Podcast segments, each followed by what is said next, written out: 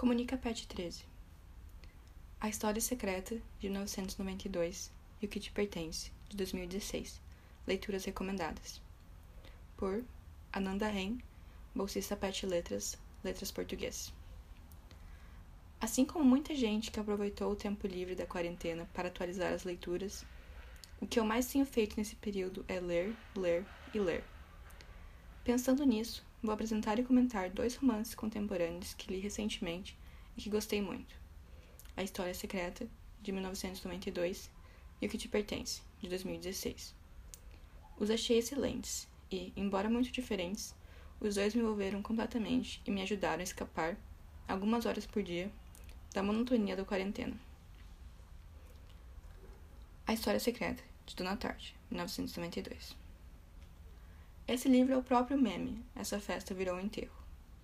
Romance de estreia da americana Dona Tarde, mais conhecida pelo seu lançamento de 2013, O Pintacilgo, cuja adaptação para o cinema ninguém assistiu ano passado, foi publicado no Brasil pela editora Companhia das Letras com tradução de Celso Nogueira. A extensa narrativa acompanha um grupo de seis estudantes de uma universidade de elite americana que, sob a influência de um carismático professor de clássicos, descobre uma maneira de pensar e viver que é distante da existência monótona de seus contemporâneos. Porém, depois de um evento que os leva além do limite da moralidade normal, acabam passando da obsessão à compulsão e traição e, por fim, ao mal.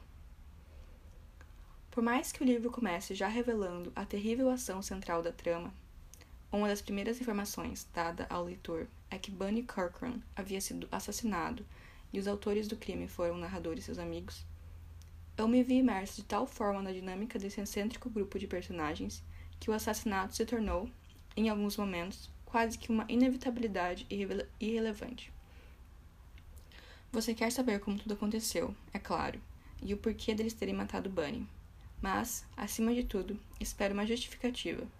A exposição inevitável de um fato que justifique o ato, anule-o de sua perversidade, Quase que cegamente você se pega esperando, melhor, desejando, nada menos que um final glorioso para os personagens, independente do horror de suas ações.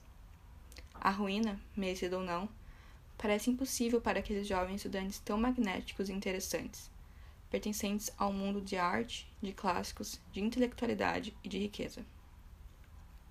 Você, assim como eles, quer acreditar na beleza da vida em que vivem Porém, como lhes é ensinado em uma aula de grego, beleza é terror, e, diante de tudo que chamamos de belo, estremecemos. O que te pertence, de Garth Grimwell, 2016. Se no livro anterior o plano de fundo narrativa era aquele de beleza, pureza e luz, nesse encontrei o contrário. Na narrativa, breve e também em primeira pessoa, são temas como vergonha, doença, violência e dor que predominam. Esse romance de autoficção, o primeiro do americano Garth Grimwell, chegou ao Brasil ano passado em uma edição belíssima da Todavia, com tradução de José Geraldo Couto. Seguindo uma ordem não linear, o enredo parte do relacionamento que um professor americano estabelece com um jovem mítico, que encontra em um banheiro público do Palácio Nacional de Cultura, na capital da Bulgária e a quem paga para fazer sexo.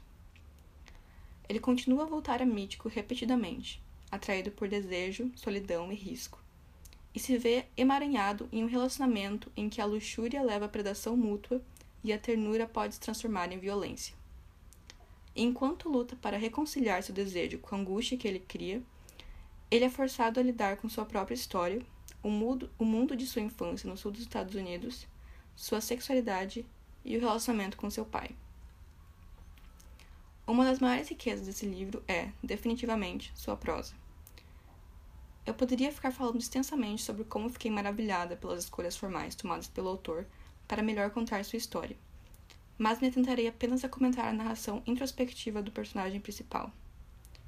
Como leitores, além de fatos que compõem o enredo, temos acesso a um narrador extremamente sensível e consciente, que não somente rememora momentos de sua vida, mas os reflete, ou melhor, reflete a si mesmo. Com uma narrativa densa e de imensa intensidade lírica, o livro apresenta uma reflexão inigualável sobre a complexidade de nossos desejos. Essas, então, são minhas duas recomendações para quem está procurando por livros envolventes e interessantes para ler enquanto estamos todos presos em casa. Deixo aqui também a dica para explorarem os outros títulos desses autores.